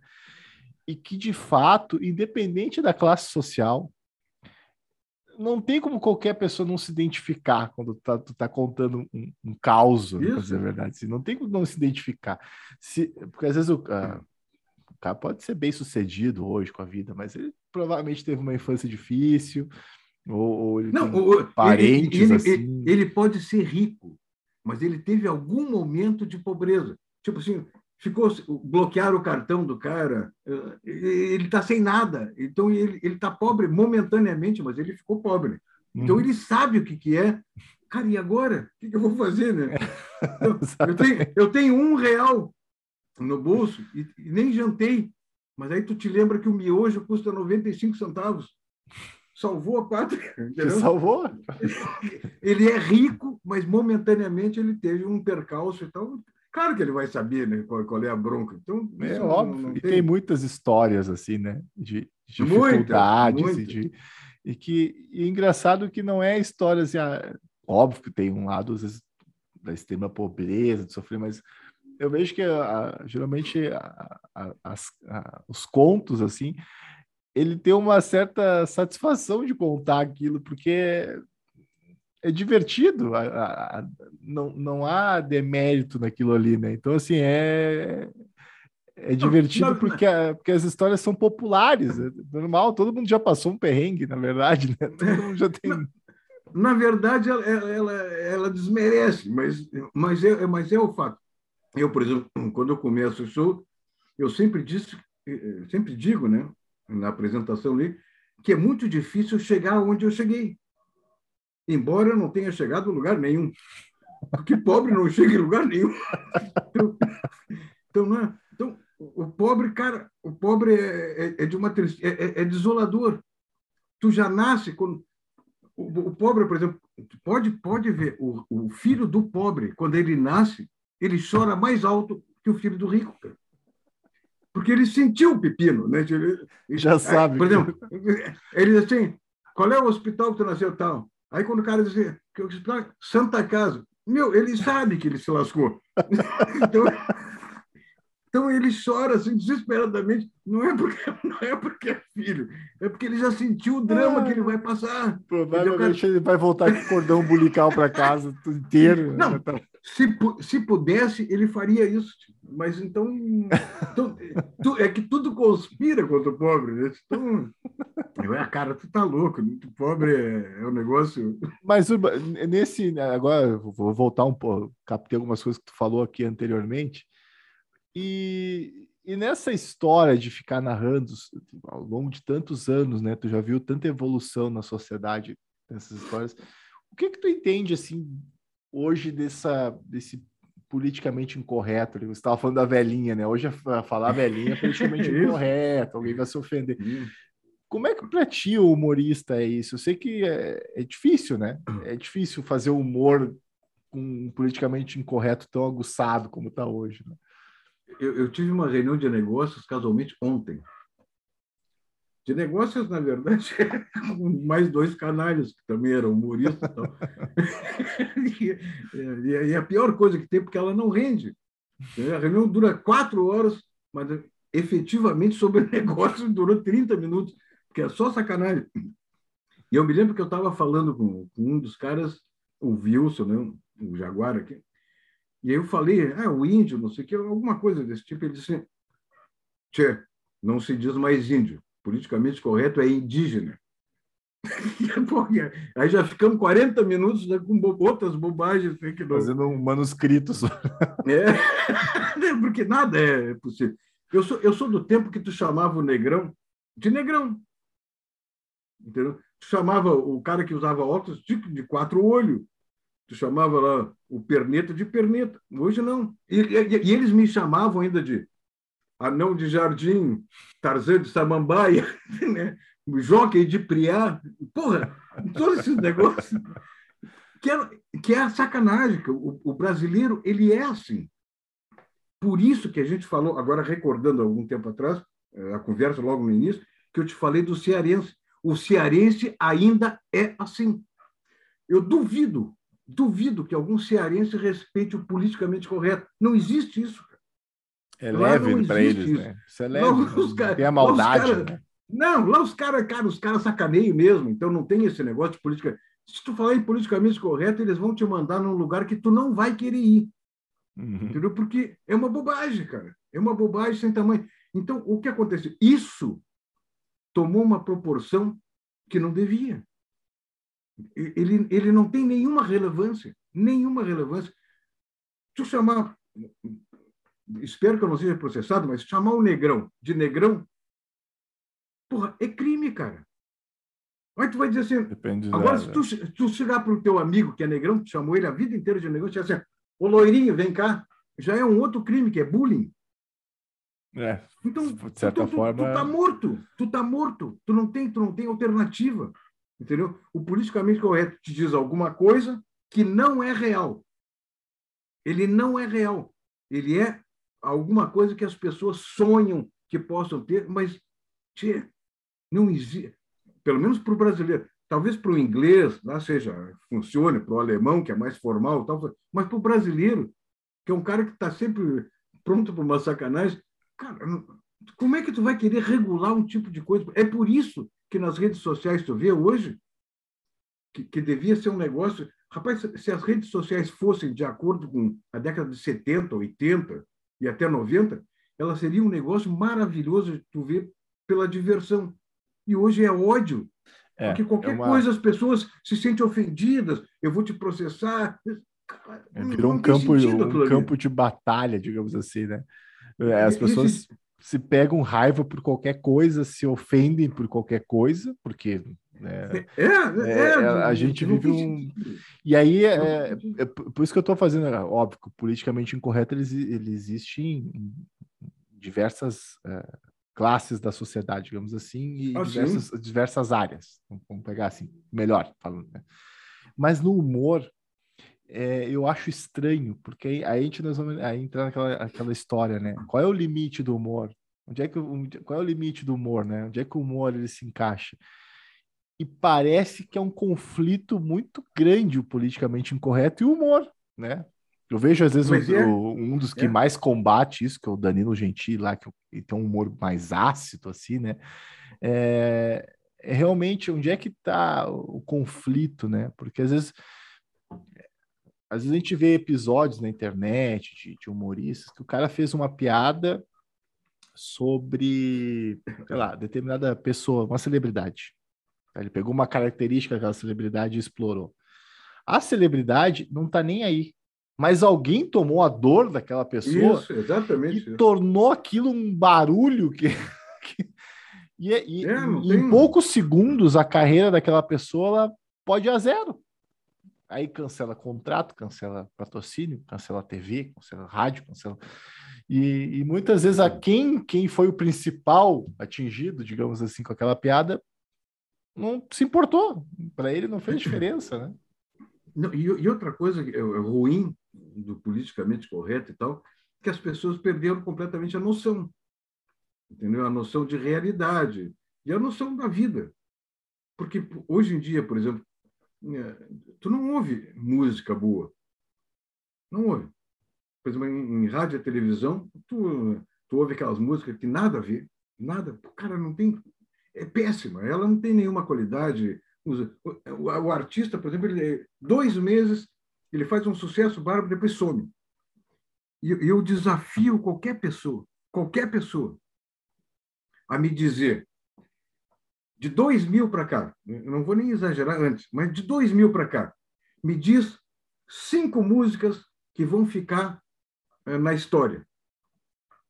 Não tem, ah, não, não, não tem. Dois mil aí, aí, aí, Não tem, não tem, porque é um negócio assim, ele é a música do verão, a música do, do carnaval. É, a música ela virou. Não tem, não ela, tem. A música ela virou a, mais comercial do que já era, né? Então, não é que assim, seja comercial. E eu, eu acho não. que as pessoas se alimentam muito rápido. Então, o artista hoje ele tem que produzir algo, porque daqui a dois dias ninguém quer mais ouvir aquela música. E aí não tem uma, sei lá, tô, né, divagando aqui, mas é a, isso, tem claro. que ser tudo, tem que ser tudo muito rápido. Então assim, aí acaba a qualidade vai vai definhando, rapaz, né? Rapaz, eu, tô, eu, eu, eu, eu, posso estar enganado, devo estar enganado, certamente não entendo nada desse negócio de música, do mercado de música, mas eu acho o seguinte, a música ruim, que é o funk, que é esse tipo de música que nada a ver, uns troços, eu acho que, que ele se criou por um único motivo, que foi o motivo econômico porque é muito mais fácil para a televisão, para o rádio, convidar o MC, sei lá, MC Silêncio, por exemplo, ir lá dar uma entrevista, do que chamar, do que chamar o, o, Caetano Veloso, o Gilberto Gil, que são pessoas caras. Então, aí tu vai lá, bota uma música com todo respeito ao Pablo Vittar, que é horrível e não canta nada, entendeu? Aí tu, mas é mais fácil tu chamar um cara desses que Vamos levar o cara lá na glória e vamos chamar ele porque ele é barato. Ele é, ele é muito mais barato do que uma, um sujeito que, foi, que, que, que, que seja músico, que seja cantor, que faça sucesso. Então, tu vê, a, a, esses caras fazem, fazem dois meses, três meses, seis meses, depois nunca mais ninguém ouviu falar dos caras. Uhum. Então, a renovação ela é uma matéria, para mim, econômica. É mais barato para as televisões e para as rádios porque esses caras, quando tiver fazer sucesso, ele vai em tudo que é lugar. Depois ninguém vai chamar mesmo, ele vai cair no ostracismo, que ele não deveria nem ter saído dali, entendeu? Mas vai ficar lá. Enquanto que. Aí tu vai fazer o seguinte: tu vai numa festa, num evento, que música que eles botam? Roberto Carlos, Caetano Veloso, Gilberto Gil. Eles botam a música que funciona, cara. A música que todo mundo sabe como é que é. Então, Aqueles, o, o sucesso rápido, o sucesso cometa aquele, ele chega, agrada e vai embora, e tu nunca mais ouviu falar. E daqui a dois anos as pessoas não conhecem mais esses artistas. Mas, de compensação, conhecem os outros. Até hoje, tu ouve Beatles, cara.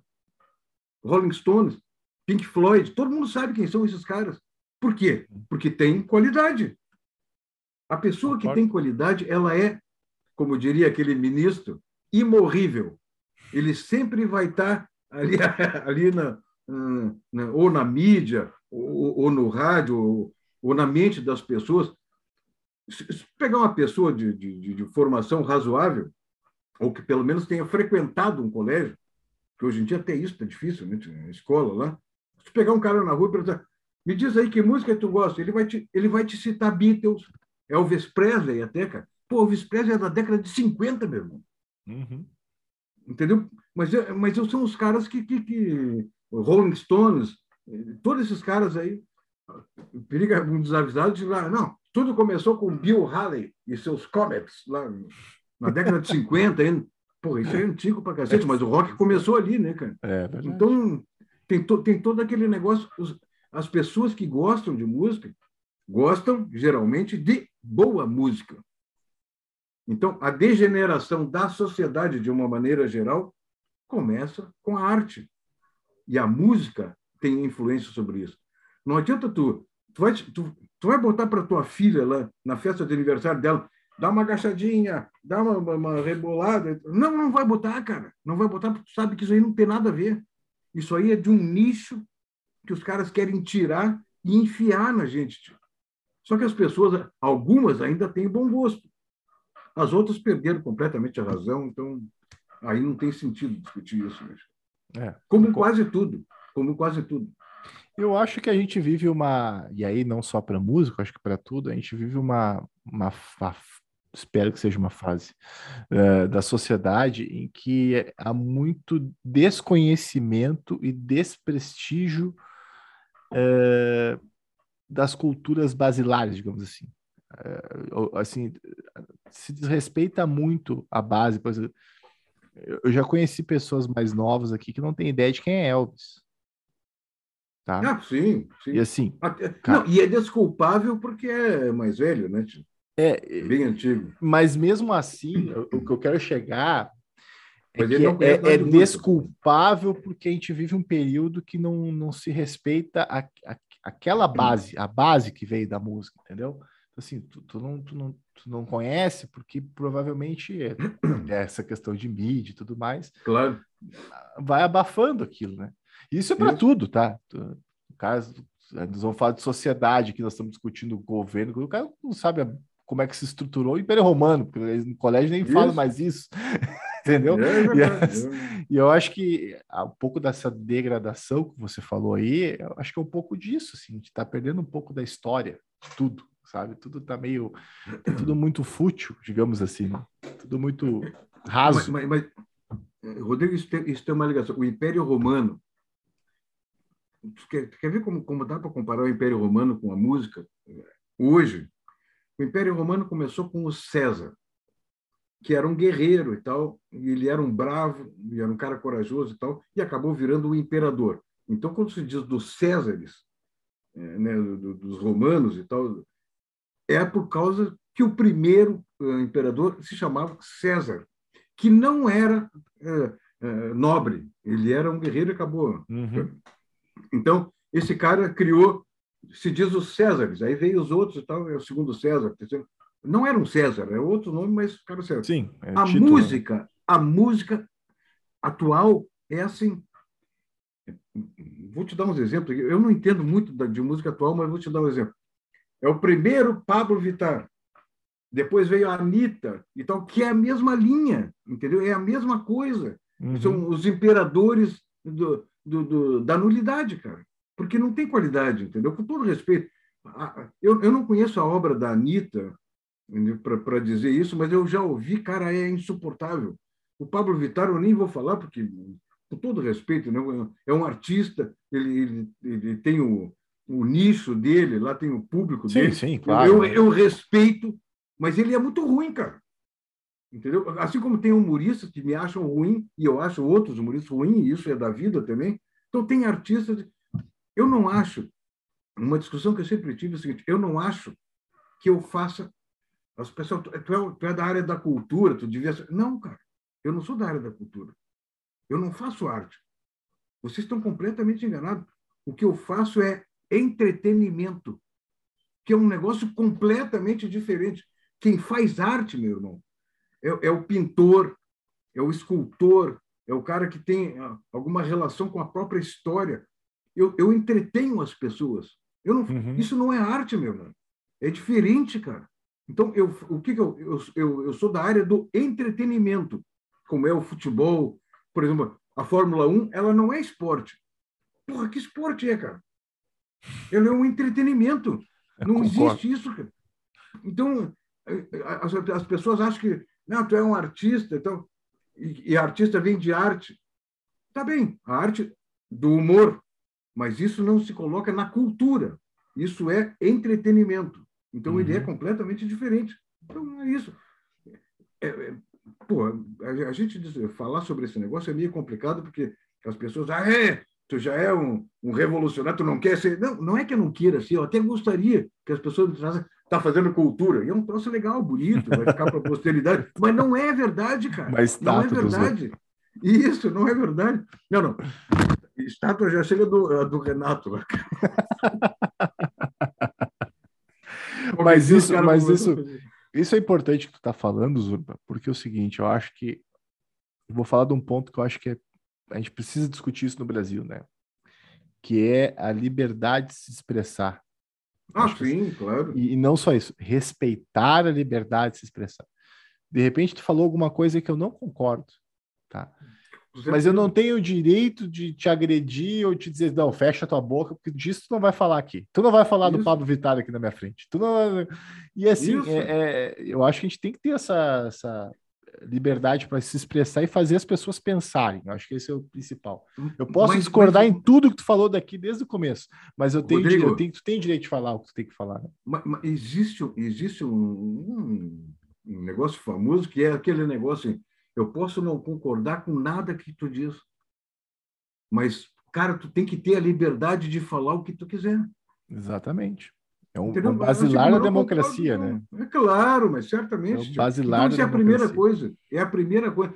Tu quer ver uma coisa no humor? Antigamente, na década de 50, por exemplo, os primeiros caras começaram a fazer humor em nível nacional, o José Vasconcelos, que foi um grande humorista. Gênio, né? Gênio. Gênio, é claro.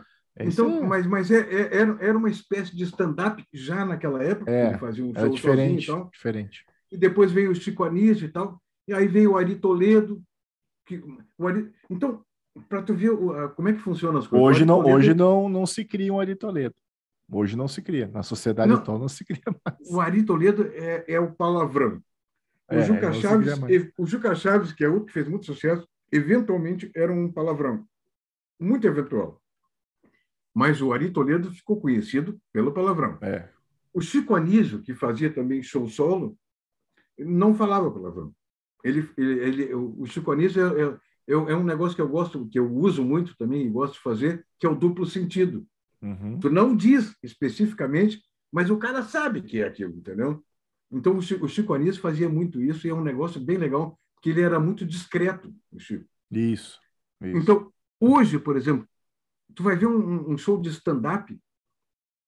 O stand-up o que, que é? Ele é uh, o, o sujeito de cara limpa, contando história que não pode ser piada, ele tem que ser uma história que ele mesmo redigiu sobre qualquer tema. E falar. Só que se tu vai assistir, de cada 20 palavras do cara, 15 é palavrão, cara. Vai, assiste um stand-up. É verdade, é verdade. Os caras se sustentam em cima do palavrão e, e as pessoas riem. Eu fui esse, é, quando na época do programa de TV, aquele que eu te falei que eu tive lá, uhum. nós marcamos a, a a Dercy Gonçalves fez um show em Porto Alegre e nós marcamos com a produção de fazer uma entrevista com ela depois do show. Rapaz, eu assisti o show da, da Dercy há muitos anos atrás e era um negócio simplesmente deprimente. Entendeu? Deprimente. Porque ela ficava na frente do microfone e contava umas histórias, nada a ver, nada engraçado. E daqui a pouco ela dizia assim: ah, puta que pariu! E os caras morriam de rir, cara. Então, a Dercy foi o primeiro exemplo de quem se sustenta no palavrão. E aí terminou o show e tal. O show, cara, com todo respeito, uma bosta. Nada a ver. E lotado o teatro, foi no Teatro Leopoldino, não é do teu tempo, mas era na Independência, ali, Teatro da OSPA e tal. E aí eu fui lá falar com ela, e ela estava um caquinho, já estava ruim. Naquela época, eu acho que ela só tinha 230 anos, mas, né, mas ela já estava já começando.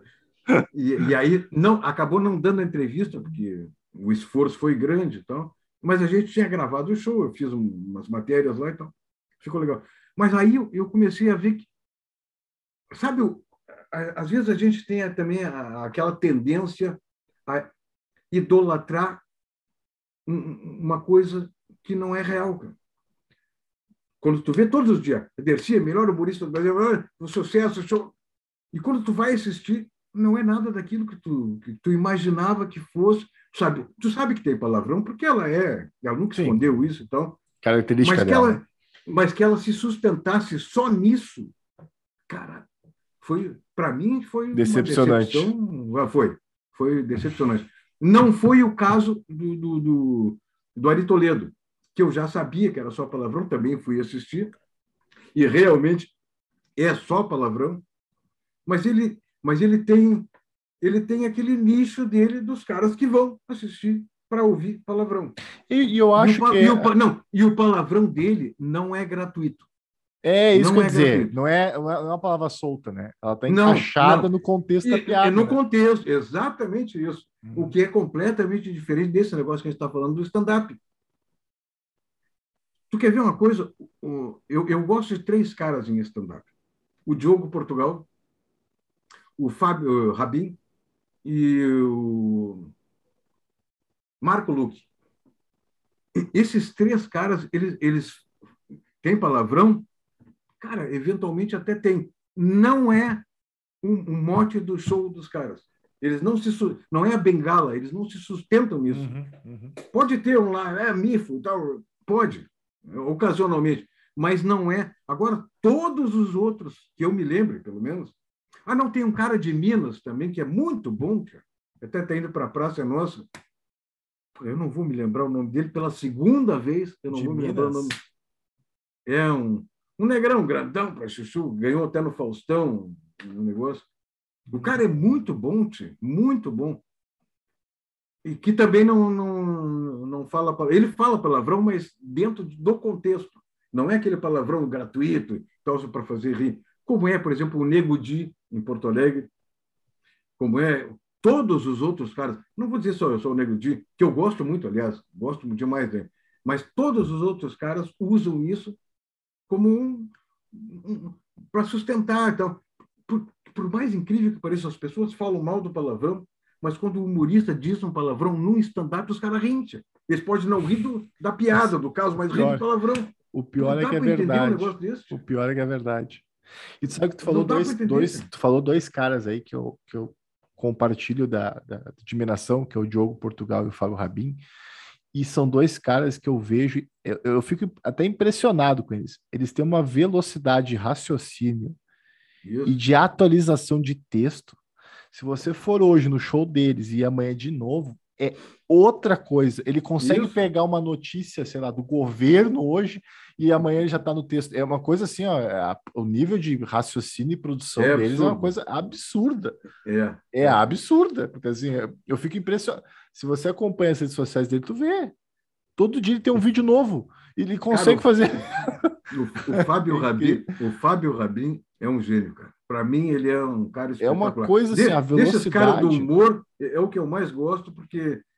Outra coisa assim, porque ele é um gaiato, né, tio? o Fábio Rabin. Ele é um gaiato, cara. E eu, eu gosto dos gaiatos, né? Como o Diogo Portugal também é. Eu acho que o Marco Luque, ele já é um cara mais profissional Vamos dizer assim. É, o Mark ele, ele, já tem essa história do personagem também, né? Ele cria aqueles personagens. Tem, tem um personagem, mas, ele, mas eu acho que ele elabora mais as coisas. E eu, eu acho que o, que o Diogo Portugal e o Fábio Rabi são mais meio que porra louca. Vamos pegar esse texto aqui, vou falar sobre isso e tal, e sai. Pô, o, o Fábio Rabi, tu vai num show dele, o cara conseguiu fazer o humor perguntando o nome das pessoas. Não. Que é um negócio, cara, impensável. Entendeu? Ele, ele faz na hora. Ele faz na Isso, hora. então. Ah, eu tenho a impressão que ele chega no show, o show tá marcado para as 8. Acho que ele chega no camarim 15 para as 8, ele abre o Google assim. Deixa eu ver o que tem de notícia aqui. é, é, incrível. Eu, acho impressionante, realmente. É impressionante o desempenho dele. Mas, Uber, eu preciso te perguntar, a gente está caminhando quase para o final do nosso podcast. Eu não sei, se deixar, eu fico umas seis horas conversando contigo aqui. Ah, tranquilo. Mas eu preciso te perguntar, cara, o que, que foi esse teu título nobre aqui, campeão do Festival de, de da Mentira, que é um. Eu não sei se é óbvio que a maioria das pessoas deve conhecer, mas assim. Eu achei fantástico isso, porque assim, não é fácil, não é fácil não. convencer as pessoas de uma história. E como é que foi essa história? Conta para nós. Deixa, eu, eu, vou te contar. Eu, eu, eu, eu, fazia o programa na Rádio Gaúcha do Dorotel Fagundes. Eu fazia um programa aí e tal. Aí um dia o Dorotel me disse: ah, negócio que está chegando um cara aí, que é um humorista, que eu, eu não sei descobrir. Ele não, é, não era profissional, ele era só fazia. Eh, ele era. Os donos de restaurantes se reuniam e faziam lá uma, aqueles almoços só de donos de restaurantes, e esse cara era muito conhecido de todos os donos de restaurantes, chama Alessio Borzoi, o nome dele. Aí, ele, aí o Dorotel foi numa janta dessas, gostou do cara, convidou ele para ir para lá.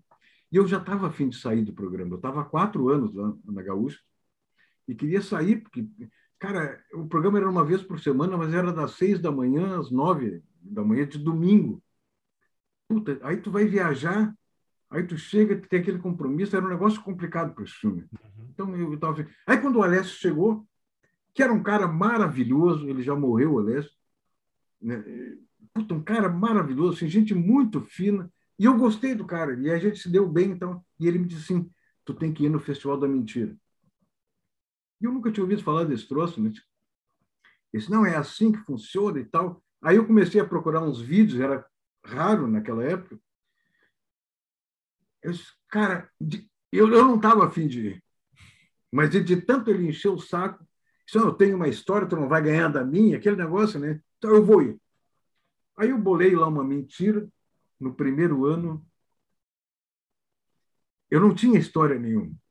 E aí eu me lembro que eu mandei fazer uma faxina no apartamento aqui. E a mulher. A mulher que veio fazer faxina, rapaz, eu dei uma saída, quando eu fui entrar no apartamento, ela estava fazendo faxina. Onde é que o senhor vai? Não, eu vou ali. Não, não vai, não. Eu, eu recém passei o pano aqui, esperar você. Cara, eu tinha que ficar fora do apartamento. A mulher era brava para cacete. não queria deixar. Aí eu usei essa mulher, porque foi bem na época da, da eleição do Obama. Uhum. Então, ela, eu usei essa mulher como se ela tivesse feito a faxina lá na Casa Branca e aí botou o Obama. Ela foi um negócio. Assim. Eu tirei o quinto lugar nesse festival. E, e, por incrível que pareça, o Alessio, que estava junto comigo, não se classificou para a final. Porque todo mundo se inscreve, eles, aí tu vai, conta a piada para uma comissão julgadora, e eles escolhem só 10 que vão para o palco, né? Ah, tem, tem uma pré-seleção. Tem uma pré-seleção, pré porque são 40, 50, é 60 gente, né? pessoas né? né? se inscrevendo. Então. Eu passo um sábado inteiro e é no domingo a final. Uhum. Aí tá. No, era de dois em dois anos. Aí no outro ano, eu, cara, eu vou fazer. Porque a coisa mais difícil que tem no mundo é fazer um texto para o Festival da Mentira de Nova Brest. As pessoas acham que é fácil. Cara, é um negócio assim terrivelmente difícil de fazer. Era difícil de fazer. Porque não é uma mentira e não é uma piada. Porque se for muito piada, os caras vão saber que é piada e tu não vai ganhar. Se for muito mentira, não vai colar, então é, é, é mais difícil. Aí eu fiz o segundo, que era uma fábrica de transformar coisas lá, e peguei os negócios da internet. Eu tirei terceiro lugar. Oh, e, o, e, o Alessio, e o Alessio não se classificou. E ele ficava puta, cara, nesse negócio. Ele dizia: é, mas eu que te trouxe para cá, não estou indo. Então.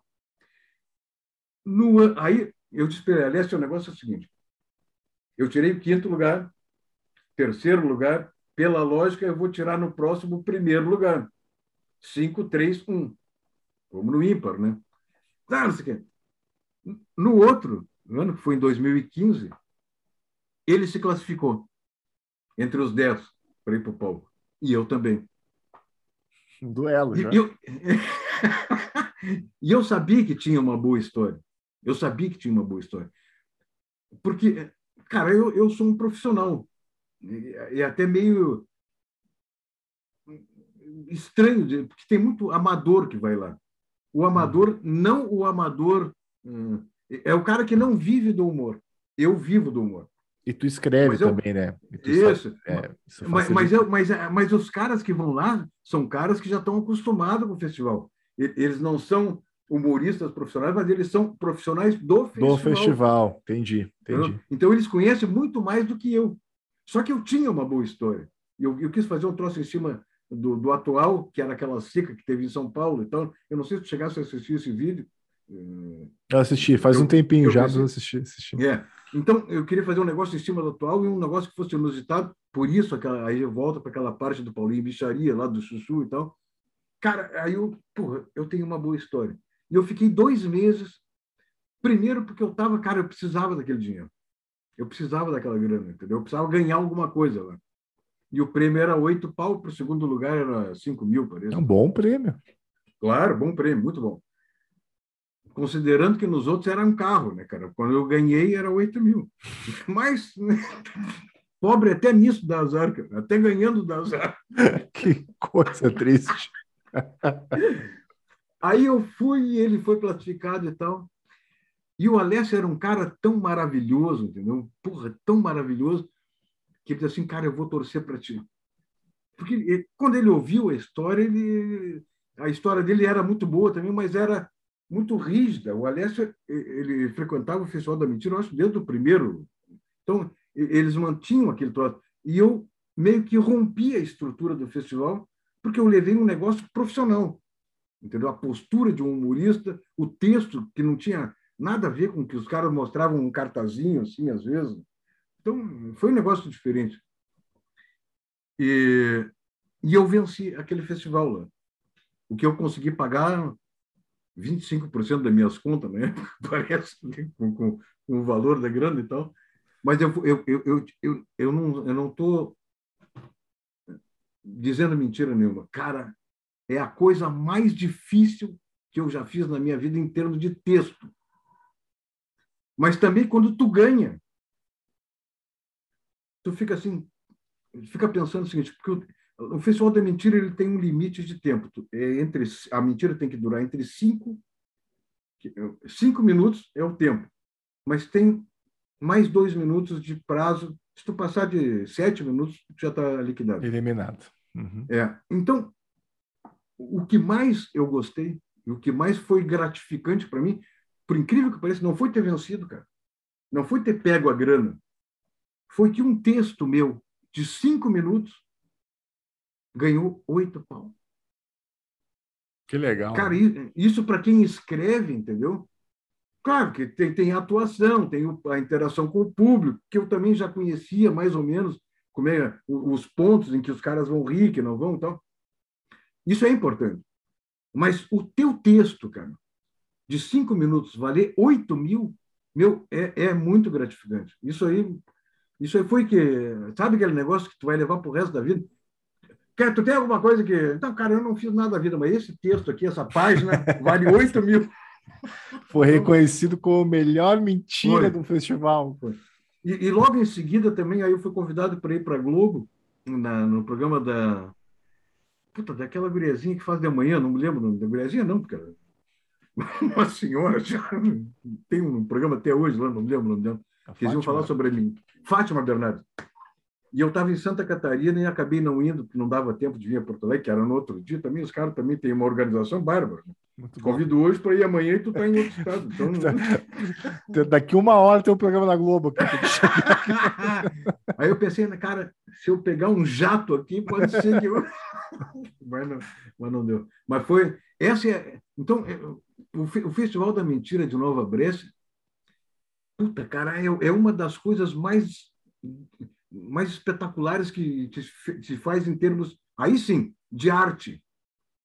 É entretenimento, sim, mas acontece que ali os caras têm músicos, tem shows, né? De humor, de um monte de troca, nos intervalos, e, e é, é uh, as coisas típicas da região. Eles têm lá um, uhum um, uma feira, um negócio. Cara, é muito legal. Aquilo lá é muito legal. Claro que fez um sucesso, e por isso tu só ouviu falar de Nova Brécia, cara. Tenho certeza, por causa do Festival da Mentira. Claro, claro. A maioria das pessoas esse, talvez nem esse, sabe esse como ano... é que é Nova Brécia, é, mas sabe esse, o Festival da Mentira. O festival, a Nova Brécia, cara, ela tem a espantosa população de 3 mil pessoas, parece. É muito tu pequena, vê? né? Uma cidade de 3 mil pessoas, ela é conhecida no país inteiro, cara. O Fantástico já fez reportagem lá, a Sim, Record. Exatamente. Então, quer dizer, o país inteiro conhece. E outra coisa, eles têm. Tinham, né? Porque esse ano foi, foi virtual, mas eles tinham, depois de cinco anos, e seis anos, eles retomaram esse ano, que aliás foi a semana passada, o Festival da Mentira. Ah, é? Mas, ah. mas foi virtual.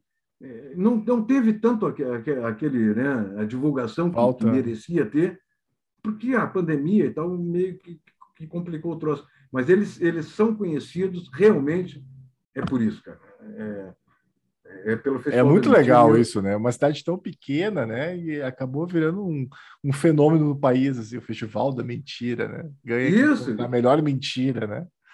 E, Você... e, e, e, se as pessoas, em qualquer lugar que for, pergunta, é, Festival da Mentira, os caras de Nova Brécia e tal, eles não sabem onde é que é Nova Brécia, mas eles sabem que, que, o festival é de Nova Brécia.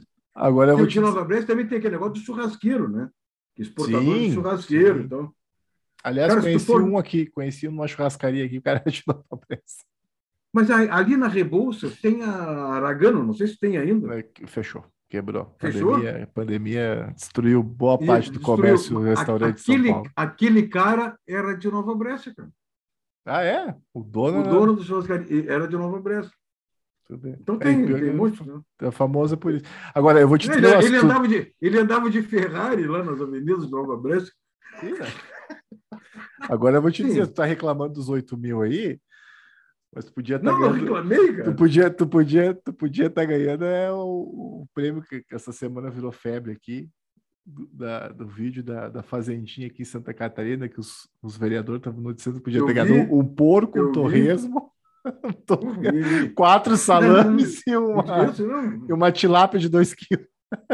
Não, e sem contar a dúzia de ovos, né, cara? Eu falei, eu falei para minha esposa aqui que, olha, se eu fosse participar, eu queria o décimo lugar, que era uma galinha, um galo e um torresmo.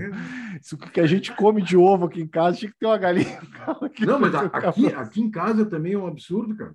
O negócio, porra, qualquer dia eu vou estar cacarejando aqui, mano. Cara...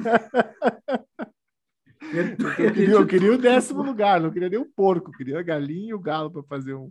Cara, e, e, o ovo, e o ovo que já foi demonizado é bom, né? Tipo, é, grilo, O ovo já foi ah, o, o, como é que é o demonizado do colesterol e coisa. É o, o alimento mais rico que tu pode comer é ovo. Sim, mas se tu, se tu olhar para um ovo, aquilo ali é uma célula, cara. É, tem o núcleo, tem os troços. Meu Deus, a gente chegou na, na definição científica do ovo. A nossa Para tu, tu ver como a gente não vale nada, né? Mas nós, palpitamos, mas nós palpitamos sobre tudo. Né? É, não, se puder falar. Isso que a gente não chegou nos alienígenas ainda, vai ter que ficar para o próximo. Aí. Não, não, então, então vamos começar o podcast. Isso aí. Esses assuntos aí. Para pelo menos esclarecer o pessoal que está assistindo. É, não, não vai entender nada, né? Não, para ele saber quem tu é e quem eu sou. Não, né, é. Porque não, não, não falamos nada disso. Tem este pequeno problema, né? É, tá bem. Mas, Urba, eu vou. A gente está chegando no final aqui, porque eu, eu, eu já falei, eu, botei, eu, quis botar metas nos meus, meus episódios aqui, que é uma hora e meia por aí, porque eu quero que todo mundo chegue ao final e claro. que meu convidado volte. Tu vai voltar. Eu sei que tu tem. tu vai querer um prazo para voltar para conversar comigo, mas a gente tem muita coisa para botar em dia aqui. Eu, ah, claro. Eu acho que a sintonia Não, da conversa foi muito boa hoje. Eu só tenho que te agradecer esse papo aqui. Tenho certeza que tem quem está nos acompanhando no YouTube aqui ou nos, nos, nas plataformas de áudio vão adorar a conversa que a gente teve aqui hoje, porque é, se cumpriu o que eu pretendo com esse podcast. É de conversa solta, é, conversamos de tudo. Isso. Eu, eu, sempre falo, ah, o meu sonho, ah, uma hora eu quero chegar nesse podcast, de ter um estúdio com uma churrasqueira no fundo e vai fazendo um churrasco e o convidado do lado para ir conversando, assim, para poder interagir. Ele não, aí ele não vai conversar, ele vai lá na churrasqueira, vai ficar, vai ficar a pé aí, né? Se for eu, com certeza, né, Certamente. Mas, Uber, cara, muito obrigado por ter aceitado meu convite, ter participado aqui. Eu fiquei muito feliz mesmo. Acho que foi muito bacana a nossa conversa. Espero que tu volte mesmo. Vou te fazer um convite para tu voltar. E de coração claro, eu fiquei feliz mesmo com a tua participação aqui. E espero que tenha gostado. Né? No, no ah, com certeza. Contas. Manda um beijo para tua mãe, para a sogrona lá, a Regiane. ah, está aqui, tá aqui em casa. Está aqui comigo. É? Eu, por isso eu não quis falar muito de sogra. É? Não, porque eu tenho umas histórias de sogra que eu ia já arranjar uma, uma meio que uma bronca aí. Tal. Não, é, deixa aqui, deixa ela voltar. É. é. Ela, depois, no, no, próximo eu vou contar um negócio da, da tua sogrona, aquela Ah, olha aí, ó. Veja. Vai não, um mas episódio, é um troço. Vai ter um episódio um troço, exclusivo para você. Era um troço para me facilitar, cara.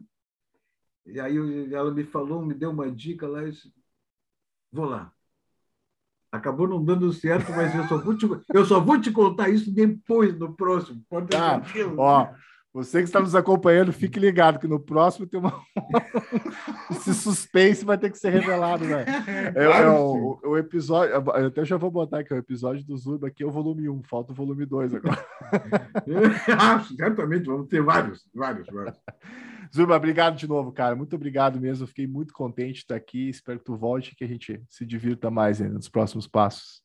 Claro que sim, muito bom, muito obrigado. Eu, eu, eu, eu, deixa eu deixar para uh, deixa eu colocar para você o seguinte: zuba.com.br, vai lá assistir ao meu, meu site ali, né? Vou botar tem, aqui, ó, você que está aqui, ó, tá aqui embaixo, vou botar aqui. O, inst o Instagram eu, eu até tenho, mas eu não sou muito.